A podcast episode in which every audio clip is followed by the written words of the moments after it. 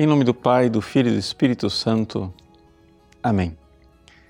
Meus queridos irmãos, tendo passado mais da metade da quaresma, agora iniciamos um tempo forte de preparação para a Páscoa, em que nós iremos ler sistematicamente o Evangelho de São João.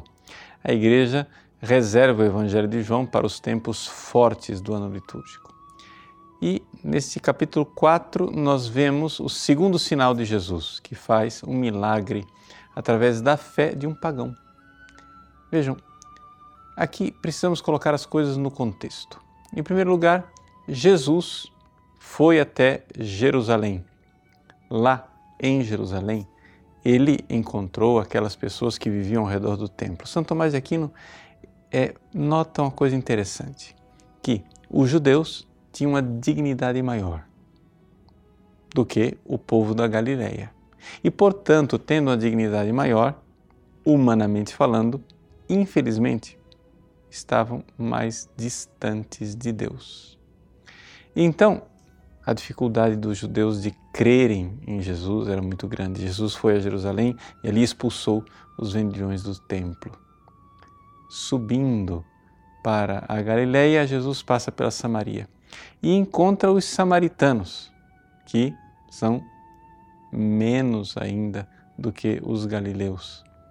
Ou seja, vejam a, hierarquia humana. Os judeus eram nobres, os galileus menos nobres, os samaritanos quase nada, eram sincretistas.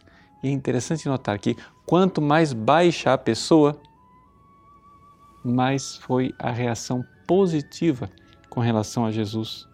Na Samaria, Jesus fala com a samaritana e as pessoas imediatamente se convertem. Agora Jesus chega novamente na sua terra onde ele cresceu, na Galileia, e agora ele se encontra com um pagão que vem pedir um milagre.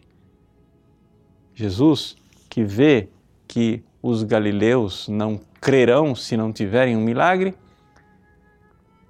se comove diante da fé daquele homem pagão Vejam novamente a hierarquia. Os judeus nobres nada aceitaram. Os galileus, menos importantes, aceitaram alguma coisa. Os samaritanos, sincretistas, se converteram. Agora, um pagão. Fé fulgurante. O que, que esse Evangelho nos ensina? Ele nos ensina que nós, para fazermos o ato de fé, precisamos nos humilhar. Sim, se nós estivermos arrogantes e soberbos diante de Deus, nós não iremos compreender, mesmo que Ele faça milagres, nós não iremos ouvir a Sua voz. Então, nós precisamos aqui nos dar conta que nós, humildemente, precisamos nos rebaixar diante de Deus e meditar, pensar, rezar, para que Ele ilumine o nosso mundo interior e nós finalmente possamos crer e crer plenamente naquilo que o Senhor faz para nós.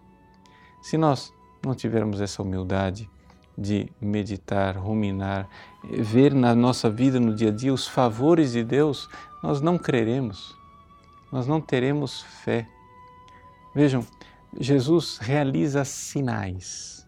Esse Evangelho de João é, essa primeira parte do Evangelho de João é o livro dos sinais. Mas esses sinais que Jesus faz não são colhidos pelos arrogantes. Somente aqueles que humildemente estão abertos para enxergar a revelação divina é aqueles que realmente fazem o ato de fé. Por isso, fé e humildade estão sempre unidas. Vamos aqui ver esta humildade maravilhosa deste pagão que pede um milagre, que Jesus né, cure o seu servo e, no entanto, humildemente nem sequer exige que o Cristo venha na sua casa, mas que diga uma palavra para que ele seja salvo. Deus abençoe você. Em nome do Pai e do Filho e do Espírito Santo. Amém.